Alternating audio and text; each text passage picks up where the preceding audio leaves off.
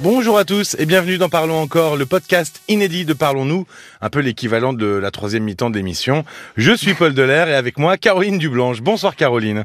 Bonsoir Paul. Alors cette semaine, on a émis à l'antenne l'idée de parler du complexe d'Oedipe. Oui. Et puis finalement, on a reçu plein de messages demandant Est-ce que vous avez fait Oedipe? C'était quel jour? Et ben voilà, c'est aujourd'hui. Visiblement, ça vous passionne. Donc on va essayer de, de balayer les grandes lignes en une dizaine de minutes euh, du complexe d'Oedipe. Pas Oed- simple, hein, Eh, c'est pas évident. Eh, on se met des défis, on se challenge, comme on dit maintenant. parce que c'est quand même un concept clé de la psychanalyse. Alors, Oedipe, c'est un personnage de la mythologie grecque à la Oui, base. C'est oui. ça. Mais quelle est l'histoire, en quelques lignes Alors, en, en quelques lignes, hein, euh, la légende d'Oedipe, roi de Thèbes, raconte comment il en est venu à tuer son père, sans savoir que c'était son père, à se marier avec sa mère, toujours sans le savoir, et à lui faire des enfants. Alors, pour vraiment ceux qui ont envie de se plonger dans, dans l'histoire de ce mythe, bon, il y a des tas de références à ce sujet, mais euh, la légende d'Oedipe, c'est en fait à la fois un parricide, le meurtre du père, et un inceste. C'est quoi le rapport avec la psychanalyse? C'est quoi la théorie psychanalytique du, complexe d'Oedipe? Alors, euh, c'est Freud, hein, le père de la psychanalyse, qui a introduit euh, cette euh, théorie du complexe d'Oedipe. Le complexe d'Oedipe représente en- une étape importante du développement de l'identité sexuelle de l'enfant. Et le complexe d'Oedipe est un concept vraiment essentiel, clé euh, de la psychanalyse. Tu dis enfant, c'est-à-dire que ça arrive à quel moment? À quel moment euh, ça vient et à quel moment c'est censé se terminer? Oui. Alors, vers l'âge de 3 ans, en général. hein, Ça commence à démarre. 3 ans. Ça commence à 3 ans et ça se termine aux alentours de 6 ans. Vers Comment ça se traduit? Alors, vers l'âge de 3 ans, euh, l'enfant va se montrer très curieux à l'égard de la nudité. Il euh, découvre la différence des sexes. Euh, il se demande d'où viennent les bébés. Plus tard, il posera la question qui angoisse tellement les parents de savoir comment on les fait, les bébés. Et durant cette phase, l'enfant euh, va euh, exercer son pouvoir de séduction sur le parent qui est l'objet euh, de son amour généralement le parent du sexe opposé. Et il a tendance à exclure le parent du même sexe. Alors quand l'enfant maîtrise euh, bien le langage, généralement vers 4 ans, euh, on peut entendre euh, le, petit garçon dire à sa maman ⁇ Je suis ton amoureux, qu'est-ce que tu es belle maman ⁇ C'est une période où souvent les petits garçons font beaucoup de compliments à leur à, à leur maman.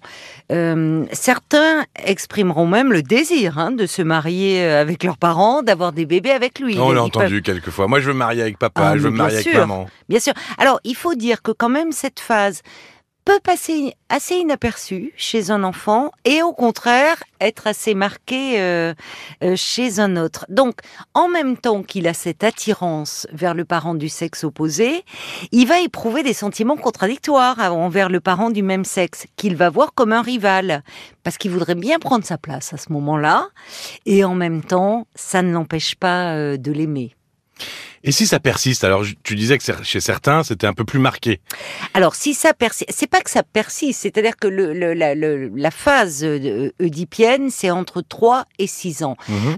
On pourra, ça pourrait faire l'objet d'un parlons encore sur euh, finalement comment liquider, comment se débarrasser de son complexe d'adulte Je note. de son complexe d'Oedipe à l'âge adulte. Mais ça, c'est un autre sujet.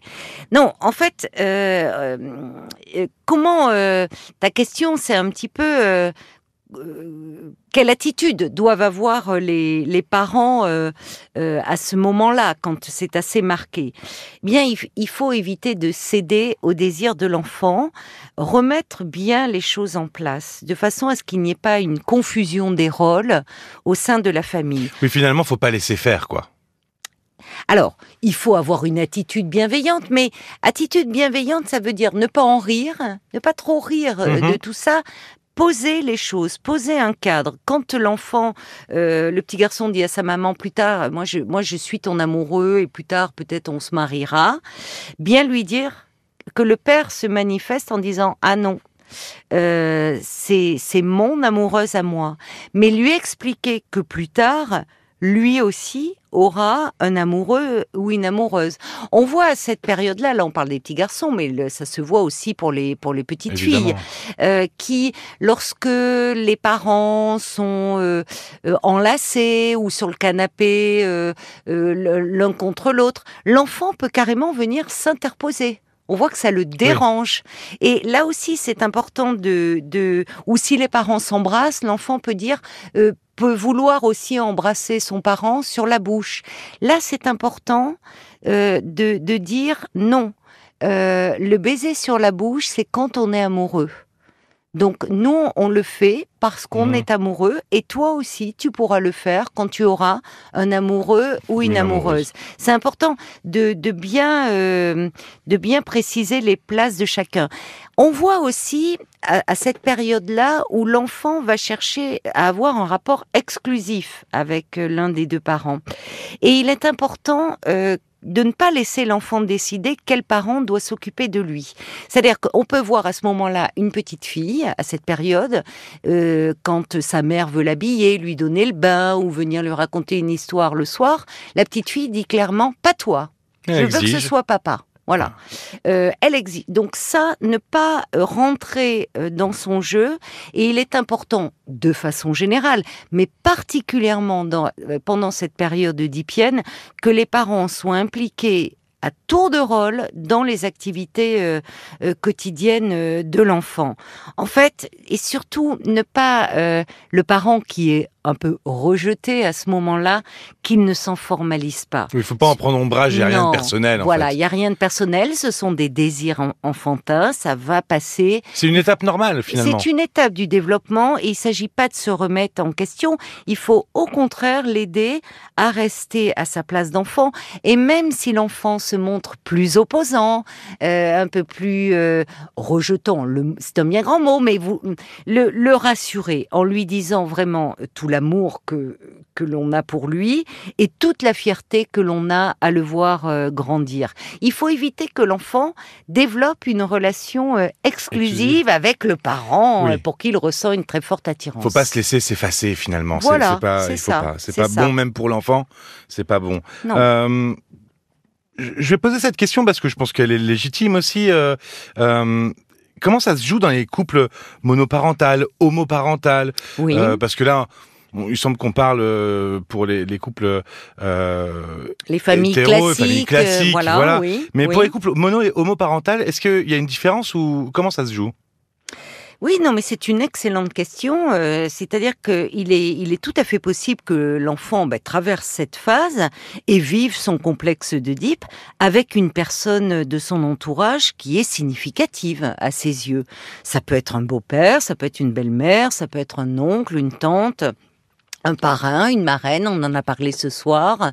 Ça peut être parfois à la crèche euh, un éducateur, une auxiliaire, enfin quelqu'un que l'enfant, une nourrice que, ou que un, une personne que l'enfant investit. Oui, c'est comme quand on, on parlait, voilà, on a déjà fait des parlons encore sur peut-on grandir sans père oui. L'enfant se trouve un modèle, une référence, euh, voilà, un référent. Oui. C'est la même chose dans le complexe de Deep. Finalement, il trouve un référent sur lequel il transfère un peu ce, ce, ce complexe. E, exactement. C'est-à-dire que bah, il y a beaucoup de familles monoparentales. Il ne faut pas que les parents s'inquiètent en se disant euh, bah, cette phase du du développement qui est importante dans la construction de son identité sexuelle, il peut tout à fait la vivre avec quelqu'un de son entourage. Ça peut être un ami euh, je pense à des mères qui se retrouvent seules à élever leur enfant. Ça peut être un ami euh, de la mère très proche ou une amie. Des grands-parents. Des grands-parents, des Oui, finalement, il trouvera toujours quelqu'un pour transposer. Oui, mais oui, il faut faire confiance à l'enfant à ce sujet. Ben, on va finir par la fin. Oui. Quand le complexe se termine, euh, comment ça se termine Qu'est-ce qui se passe à ce moment-là? Ben, il prend fin tout naturellement autour de l'âge de 6 ans. Mhm. Euh, c'est un âge où l'enfant commence à bien intégrer euh, les règles et les interdits.